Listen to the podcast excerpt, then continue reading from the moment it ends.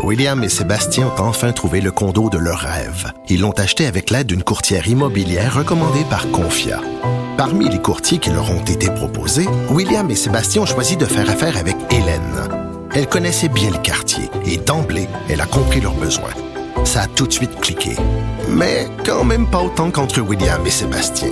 Confia, on se dédie à l'espace le plus important de votre vie. Confia fait partie d'Espace Proprio, une initiative de Desjardins. Il connaît tous les dessous de la politique. Chef du bureau d'enquête de l'Assemblée nationale. Antoine Robitaille. Là-haut sur la colline. Là-haut sur la colline. Cube Radio. Bon lundi à tous. Aujourd'hui à l'émission, Gaétan Barrette nous parle de quelques-uns des 669 contrats sans appel d'offres octroyés par Québec depuis le début de la pandémie. Il n'est pas surprenant et il est même justifié en temps de crise de fonctionner de gré à gré comme ça. Mais quand on inclut là-dedans des contrats d'urgence de cargaison de gravel ou des millions pour une application inutile, est-ce qu'on ne peut pas penser qu'on s'est fait avoir, que certains ont prétexté l'urgence pour aller chercher un petit peu d'argent de l'État? C'est la question pertinente que pose le critique libéral et ancien ministre de la Santé avec qui on s'entretient. Mais d'abord, mais d'abord, c'est lundi, jour de chronique consti. On s'érotise une question constitutionnelle à la fois. La traduction constitutionnelle.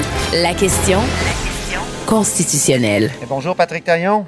Bonjour Antoine. Notre chroniqueur constitutionnel et accessoirement professeur de droit à l'Université Laval. Donc, Mike Ward euh, va en Cour suprême aujourd'hui. En tout cas, le cas Mike Ward, cet humoriste qui faisait des blagues à répétition sur euh, le petit euh, Jérémy Gabriel. C'est une audition importante pour la question de la liberté d'expression. Oui, tout à fait. Moi, il y, a, trois points que je vais essayer de, surveiller. Aujourd'hui, c'est l'audition. Normalement, il n'y aura pas de décision euh, sur le banc. Moi, je m'attends même au contraire à une décision dans plusieurs mois, plusieurs semaines, probablement une Cour suprême divisée sur la question. Je serais pas du tout surpris. Et euh, divisée, c'est normal parce que on a affaire à, comme c'est le cas dans les, vrais bons dossiers de, de droits et libertés, euh, on a affaire à des choses qui font consensus le droit à l'égalité, la liberté d'expression, mais qui en pratique entre en tension, entre en contradiction. Donc, euh, on, le voit, là, c'est une de ces grandes affaires où il y a, y a, un choix qui doit être fait par le juge, un choix quant au dosage de chacun de ses droits, la liberté d'expression d'un côté, le, le, droit à la non-discrimination fondée sur, sur, le, sur le handicap. Et c'est important parce que euh, traditionnellement, la jurisprudence, elle, elle, elle, définit très, très, très largement la liberté d'expression.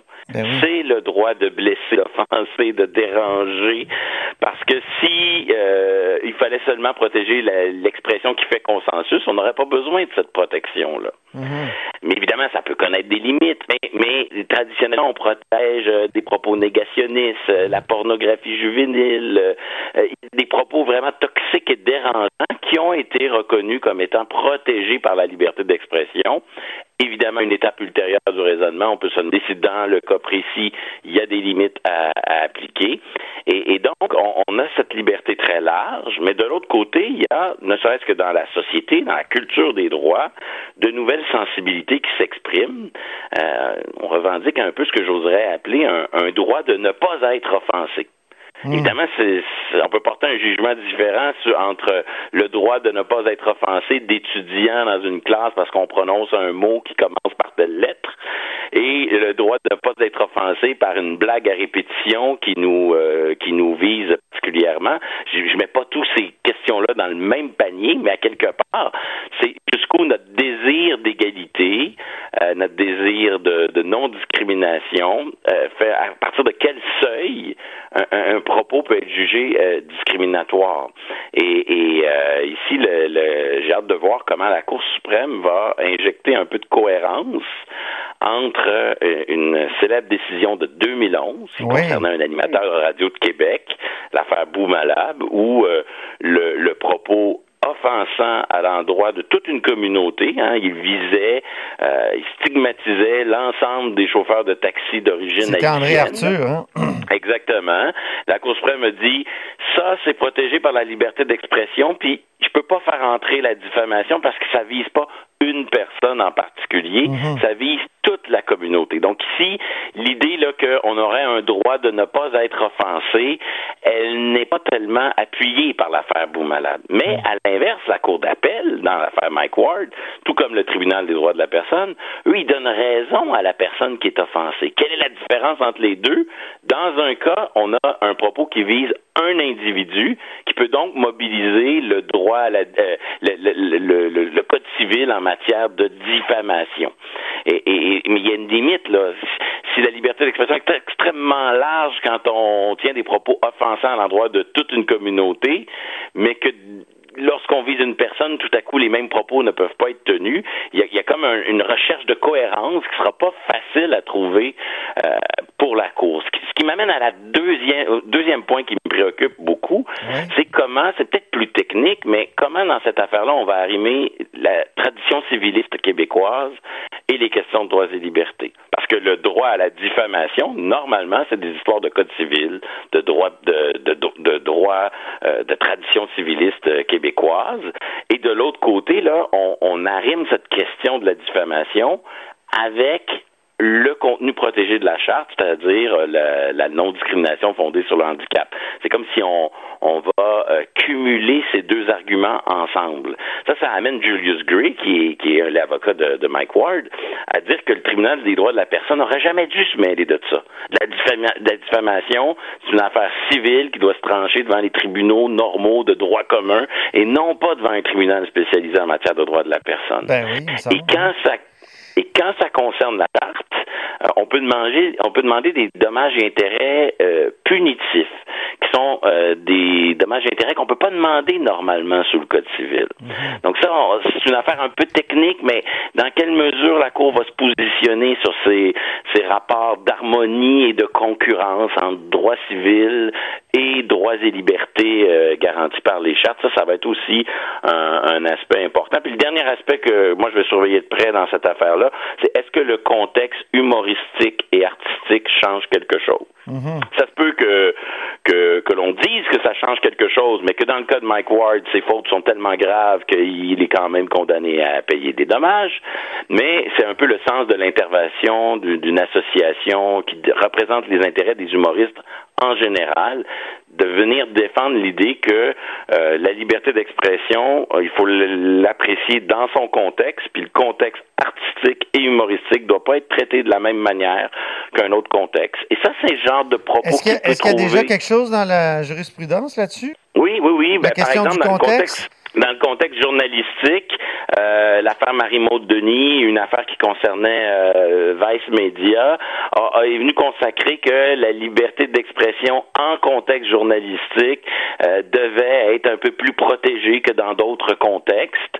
Et, euh, et, et, la Cour a effectivement, euh, dans d'autres décisions, dit que une, une, expression doit être évaluée à, à sa capacité de, de, de contribuer aux valeurs sous-jacente à la liberté d'expression. Autrement dit, la pornographie juvénile, c'est de la liberté d'expression, mais qui contribue très peu aux valeurs sous-jacentes à la liberté d'expression, alors qu'à l'inverse, un message politique, lui, euh, est, est, très, très intimement lié à ces valeurs-là. Donc, ça mais une blague de mauvais goût, ça peut être difficile à défendre, non? Et oui, ça, ça sera un autre aspect. C'est-à-dire que dans l'affaire Mike Ward, il y a, je dirais, les, les, grandes questions de droit, puis à un moment donné, on atterrit sur le factuel. Est-ce que dans le cas de Mike Ward, euh, comment on traduit ça? Et c'est sûr que si l'on qualifie euh, son spectacle de, de, de, de trucs artistiques et humoristiques, qu'on insiste beaucoup là-dessus, c'est une chose. Si on insiste à l'inverse beaucoup sur le caractère de mauvais goût, le caractère répétitif de la blague, hein, c'est quelque chose qui l'a... Et le caractère caractère aussi hautement lucratif, ce sont des choses qui peuvent venir colorer le dossier, ça va de soi.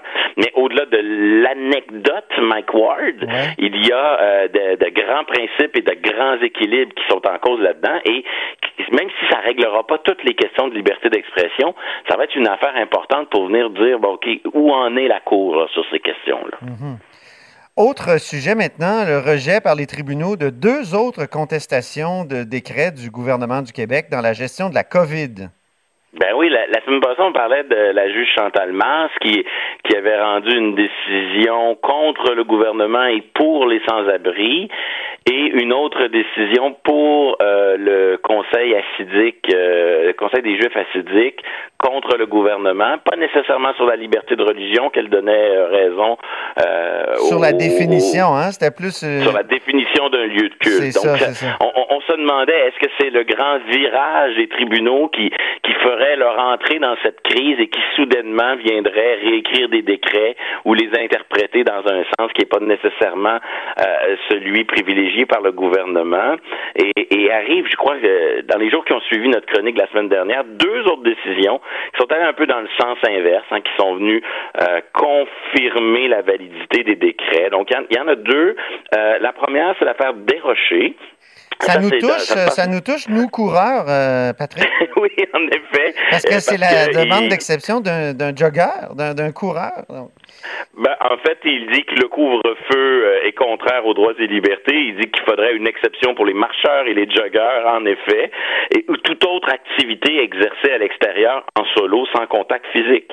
Et rationnellement, ça se défend. Ben oui. Parce que dans une certaine mesure, si on si on intègre euh, euh, l'idée que c'est le contact social qui est le problème, si je vais dehors sans contact social, oh, est-ce pas excessif de limiter les droits et libertés s'il n'y a pas de contact social? Mhm. Donc, l'argumentaire qui est présenté par M.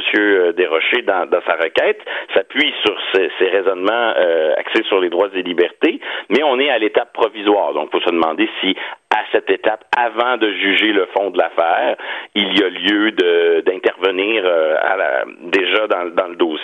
Donc le juge Dominique Goulet donne tort à, à, à, à Maître Desrochers. Et ce qui est intéressant dans cette affaire-là, je dirais, c'est la manière dont on on joue avec les critères, ou en tout cas, on en fait ce qu'on veut, on va les, les réinterpréter. Ah Donc, oui? dans ce genre d'affaires provisoires, on dit, avez-vous une question sérieuse? Il répond, le juge répond oui, et puis je pense que c'est évident qu'il a une question sérieuse. Deuxième critère, on dit, est-ce que vous subissez un préjudice sérieux ou irréparable? Or ici, le juge a décidé que euh, il n'allait pas l'accorder la suspension du couvre-feu. Et là, je pense qu'il pousse le bouchon un peu loin lorsqu'il dit euh, le tribunal ne voit pas où est le préjudice. Il y a tellement d'affaires en droits et libertés où, par exemple, l'affaire de, de, la juge Chantal Masse euh, la, la, semaine d'avant, euh, elle, elle n'a pas donné raison aux, aux, aux juifs sur la question de la liberté de religion, mais elle Non. convenait que de les empêcher de, de prier au nombre euh, voulu, etc., c'était un préjudice à leur liberté de religion. Mais Ouais. ici, lui, le juge, il dit non, j'ai pas de preuves, j'ai pas de préjudice. Ça, ça, ça montre que, et souvent je dis, La, la les- liberté les de religion euh, est plus forte ou l'emporte sur euh, la liberté de se maintenir en forme?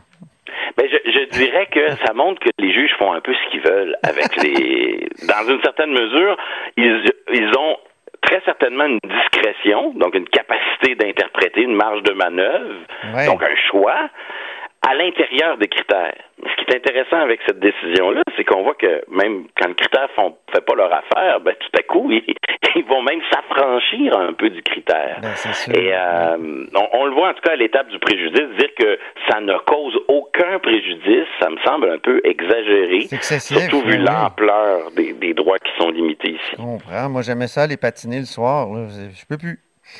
Ben oui, puis là, ça, c'est, c'est notre, nos, nos petits intérêts à nous de vivre notre liberté d'aller à l'extérieur, mais on peut imaginer aussi que dans toutes les exceptions qui sont prévues, euh, il y a, il, il en manque certaines qui touchent à des choses peut-être un peu plus fondamentales que le que le bonheur d'aller faire prendre une marche en soirée Ben oui. et, et dire que dans ces situations-là, il n'y a, il y a pas de préjudice, ça me semble un peu exagéré. À l'inverse, sur la balance des inconvénients, qui est le dernier critère à évaluer, Oui. là, il rentre dans une interprétation du critère très classique où euh, il dit ah ben ces décrets-là, faut présumer que c'est pour l'intérêt général, etc. Et, mais autre exemple de, de juges qui font ce qu'ils veulent avec ces critères-là, on se rappellera, on en avait parlé ensemble au début du mois de septembre. Le juge Sylvain, Sylvain Lucier, lui, dans la commission scolaire des anglophones, des commissions scolaires qui cherchaient à suspendre la réforme des commissions scolaires, Ouais. lui, à l'étape de la balance des inconvénients, il a dit moi, quand je vois l'intérêt général, je vois, je vois l'intérêt dominant de la majorité, donc je, je ne présume de rien. Et, là, ici, à juste titre, à mon avis, euh, le, juge Dominique Goulet, comme d'autres, dit non, non, euh, l'intérêt général, ça existe, puis il faut présumer que ça existe. Donc, on voit le contraste entre Ah le juge Sylvain Lucier au mois de septembre ou fin août et, le, juge Dominique Goulet. Ils appliquent le même, ils, se réclament du même critère, mais ils font exactement le contraire l'un et l'autre. Lucier, lui, euh, il avait de l'air à dire que l'intérêt de la majorité est nécessairement une oppression. Suspect. Alors, oui, c'est ça, suspect. Alors que le juge Goulet dit, ben non, ça existe. Euh, c'est peut-être la question de la santé publique là, qui vient l'aider à dire une telle chose, alors que dans le cas des commissions scolaires, c'est une réorganisation administrative euh, qui... oui, c'est ça ce sont de beaux exemples qui montrent que derrière la technicité du raisonnement juridique, il y a quand même des choix qui sont faits. Voilà. Euh, il y a une marge de manœuvre qui s'exerce. Un mot sur l'autre décision, l'affaire Carounis. Carounis, la oui, juge ça. Chantal Châtelain. Là, ici, on est sur le fond. On contestait le fait que, euh, au fond, ce qu'on voulait, là, c'est la même situation dans les écoles que, euh, qu'au printemps dernier. Ouais. Euh, c'est-à-dire que les parents aient le libre choix d'envoyer ou non leurs enfants à l'école et que s'ils décident de garder leurs enfants à la maison, ils aient quand même un haut niveau de service de la part de l'école. Et donc, on prétendait que en n'offrant pas ce, haut niveau de service qui était offert au printemps dernier, on, imposait en quelque sorte aux enfants qui n'avaient pas une condition médicalement euh, dangereuse d'aller à mhm. l'école et, de quand même s'exposer à un risque. C'est une défaite sur toute la ligne. Je serais surpris que le dossier aille en appel parce que euh, le raisonnement est particulièrement, particulièrement clair et convaincant. Et on voit que, encore une fois, c'est pas nécessairement la définition des droits qui joue, là. C'est vraiment, le juge, il contrôle est-ce que la mesure est excessive?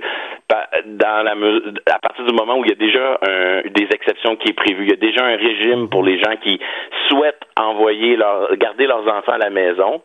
Est-ce que c'est excessif de leur dire, ben écoutez, dans ce cas-là, vous êtes sous un régime où vous avez un niveau de service qui n'est pas le même qu'au printemps dernier, et, et, on voit que du moment où il y a une voie d'exception qui existe, même si elle n'est pas aussi généreuse en termes de service que ce que souhaiteraient les, les parents dans cette affaire, euh, on voit que euh, on, on, peut guère en demander plus à l'État. Du moins, ça c'est au cœur du raisonnement de la juge Chantal Châtelain dans, dans cette affaire, qui euh, qui met fin, en tout cas définitivement, là, à moins qu'il y ait un appel à, cette saga sur les, les écoles. Merci beaucoup, Patrick Taillon. C'est moi qui vous remercie. Notre chroniqueur constitutionnel euh, et accessoirement professeur de droit à l'Université Laval. Vous êtes à l'écoute de là-haut sur la colline.